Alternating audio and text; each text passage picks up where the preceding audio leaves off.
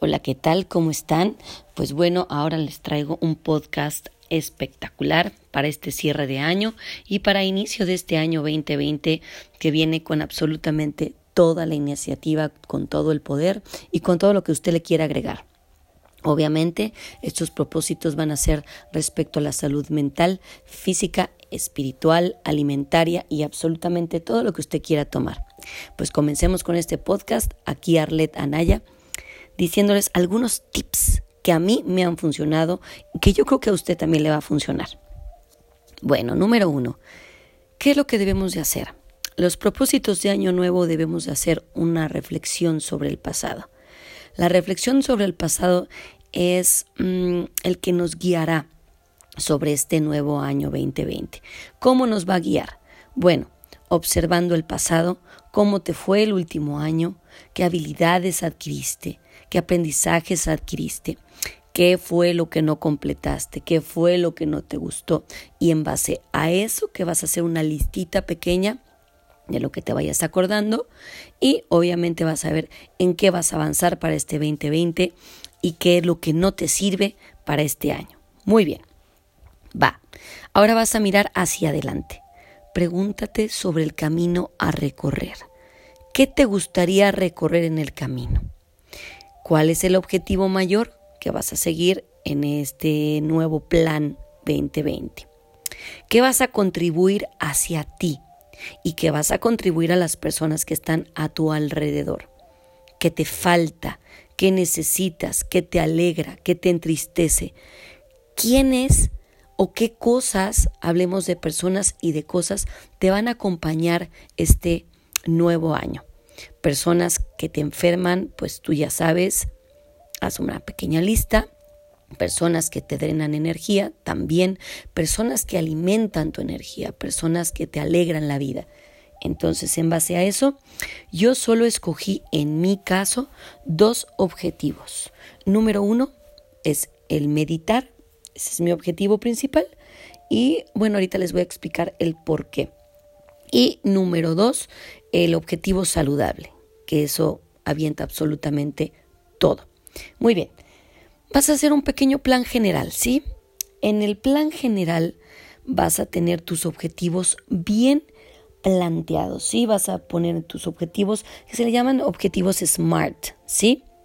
La mayoría de los gurús coinciden que el primer paso hacia el éxito es una definición correcta de todos los objetivos SMART. SMART es inteligente, ¿sí? De la lengua inglesa quiere decir listo, astuto y nos ayudan a recordar las cinco características que debe tener un objetivo bien planeado. Fíjense bien.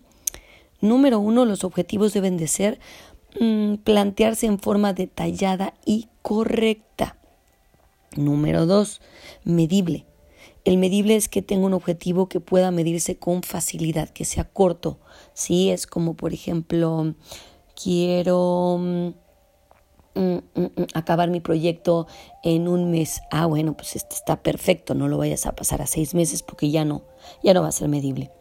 Otro, alcanzable, una meta alcanzable, no vayas a poner cosas extrañas que en la vida vas a cumplir. ¿sí? Los objetivos deben, pueden llevarte al fracaso si no son realistas, ¿sí? El otro va a ser relevante, los objetivos deben de ser relevantes para ti, para tu empresa, algo que te dé esa estrellita, eso que te avienta al éxito. Y obviamente en tiempo, en tiempo y espacio es necesario que tenga un tiempo. Por ejemplo, en un mes voy a hacer esto, en tres meses voy a bajar de peso y etcétera, etcétera. Por eso se llaman SMART, Specific, Measurable.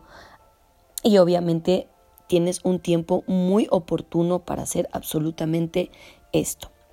¿Qué es exactamente lo que quiero lograr? ¿Dónde? ¿Cómo? ¿Cuándo? ¿Con quién? Condiciones, limitaciones y exactamente qué es lo que quiero alcanzar.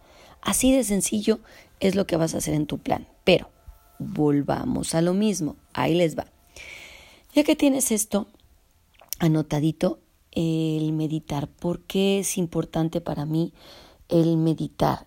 Mm, principalmente cuando una persona medita, es, ah, te abre toda la posibilidad en la cual uno puede abrir estos eh, espacios es una práctica muy importante en la que se lleva regularmente para aspectos tanto en la mente como en el espíritu, ¿sí? Brinda mejor calidad de vida en mi caso. Obviamente al estar haciendo las inhalaciones y las exhalaciones, estoy llegando a un punto en el cual me estoy dando cuenta de mi yo, ¿sí? Entonces con eso hay que tener mucho cuidado, ¿no? Entonces a mí eso me, me encanta bastante. ¿Qué otra cosa más? Ahí les va. Mm, aquí lo tengo. Los tres secretos para no perder el tiempo. Ahí les va.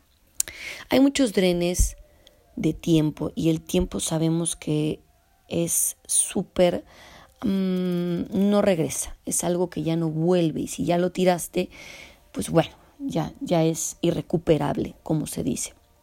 Vas a ver en qué estás empleando tu tiempo, si sé honesto, si lo estás utilizando realmente para trabajar, para estudiar, para hacer tus buenos programas, o lo estás drenando en cosas que solo te están restando tu energía. Vas a tener una libretita donde vas a anotar tus metas, tu rutina actual, tu rutina del día, para que sea un poquito más cómodo. Vas a priorizar tus metas, ¿sí? El 30% del tiempo de la semana, dedícalo a la meta. Fíjate nada más que sencillo, solo es el 30%. Organiza tu tiempo haz una lista. A mí siempre me dicen, oye Arlet, no, es, no puedo creer lo que, que te alcance la vida para absolutamente todo. Haces de comer, tus hijos, casa, muchísimo trabajo. Todo el mundo sabe que tengo muchísimo trabajo. Tengo las entrevistas, tengo el programa de televisión, tengo el radio y pues obviamente tengo el podcast y reuniones con amigas. Pues eso es lo que hago una pequeña libreta de bolsillo en la cual yo determino en qué empleo mi tiempo, las metas de la semana, priorizo, veo los drenes de tiempo y empiezo con las metas más importantes. Otra cosa, he aprendido a decir no. Por ejemplo, en mi trabajo. Necesito que me digan quién me puede cubrir para dar esta clase.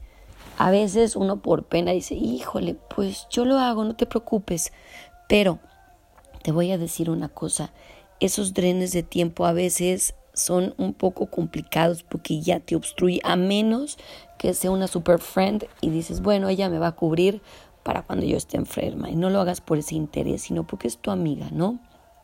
Otro, mantente preparado, que nada te sorprenda, siempre ten bien planeado por si se te poncha una llanta, por si se te rompió tu laptop, por si X, oye, siempre ten un plan B, ¿va? O C, o Z, o lo que tú quieras. Aprende a delegar, aprende a pedir ayuda. Eso cuesta mucho trabajo, yo lo sé, pero el pedir ayuda, ¿sabes qué? Échame la mano, ¿sabes qué? Ayúdame, ¿sabes qué necesito? Es súper importante, ¿sí? Es súper, súper importante para que tú estés un poquito más desestresado. Di no a las distracciones de, oye, vámonos a comer y este, claro, si no es en tu, en tu hora. E, y, ahorita le sigues, ¿no? Y ya, bye, se te fue. Y al final, pues hay que recompensarse, porque es importante recompensarse. Oye, pues si te ha costado tu, tu plan semanal, el por qué no una recompensa, eso va a hacer que sigas incentivado en seguir trabajando en lo que te gusta. Fíjate nada más que sencillo, ¿no? Muy bien. Por ahí dicen que no nos acostumbremos al, al malgastar horas y luego andar apurado recogiendo minutos. Fíjense nada más que qué divertido es esto, ¿no? Muy bien, ahí les va otra cuestión. Les voy a contar un cuentito que me gusta mucho porque mm, en este cuentito yo me veo, me vi reflejada en alguna época de mi vida, porque no planeaba, porque no organizaba, porque se me iba el año, se me iba la vida y decía, oh Dios mío, no he hecho nada. Y es el cuento del burro. Ahí les va. Érase una vez un burrito que iba pasando por el desierto y pasaron muchos días. El burrito moría de sed, moría de hambre, estaba muriendo de inanición. Cuando en medio encuentra de repente de un lado derecho agua, del lado izquierdo comida.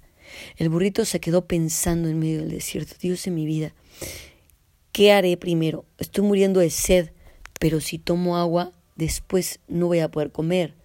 y si como, después voy a morir de sed.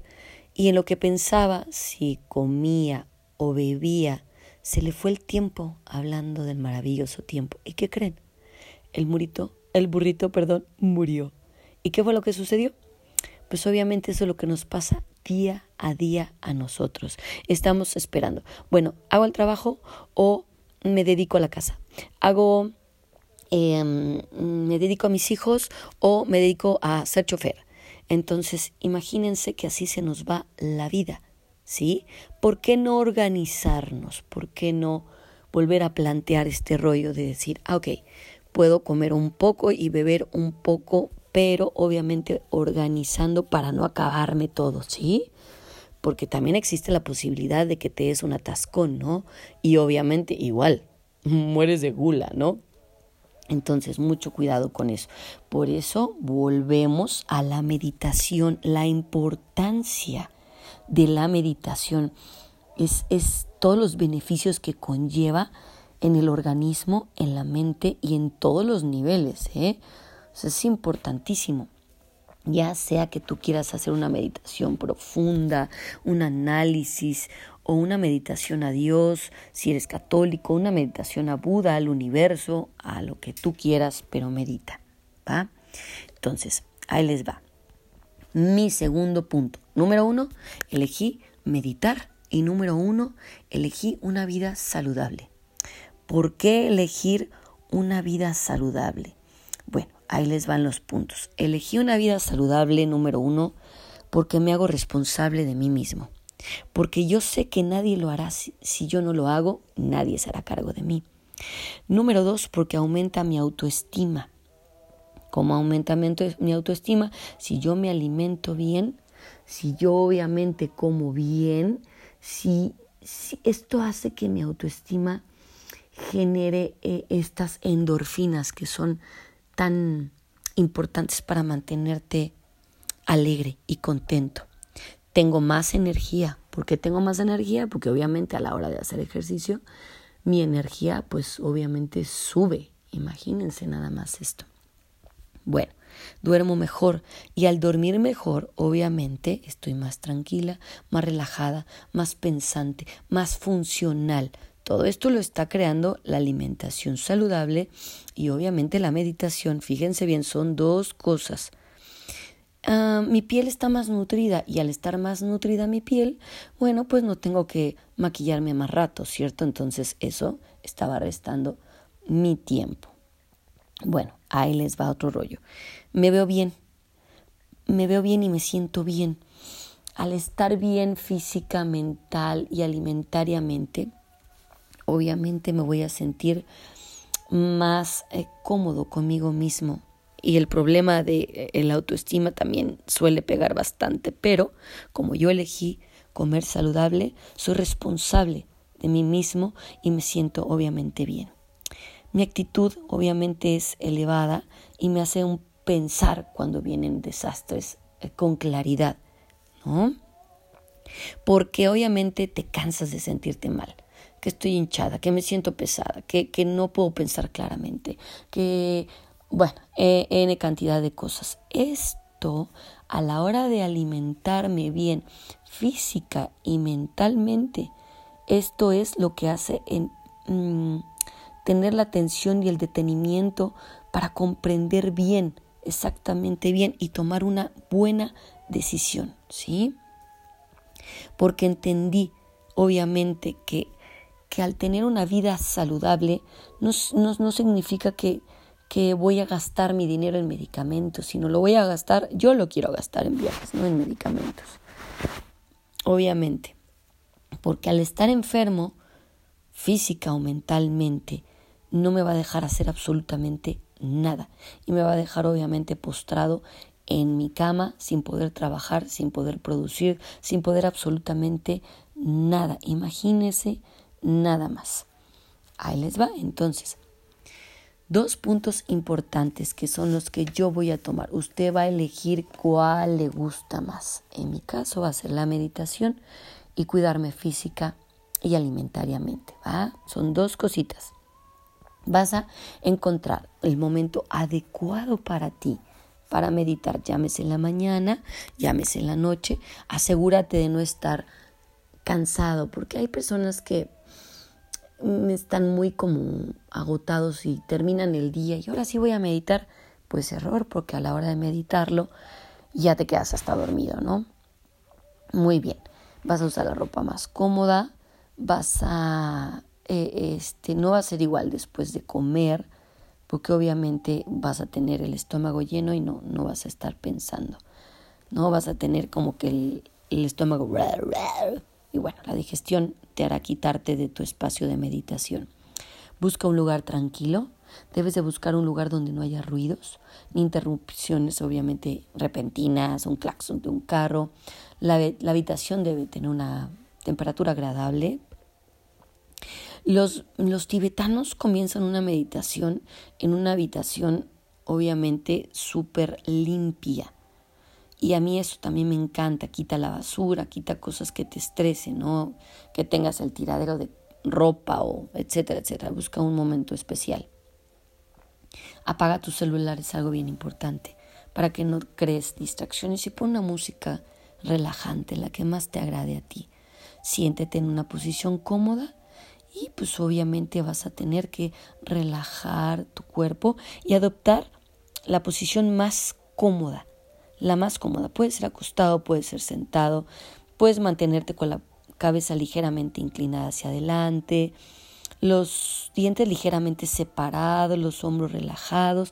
Es mejor si tienes los ojos cerrados, así no vas a distraerte este tanto. Yo tengo un tip también, eh, pongo la lengua en el paladar.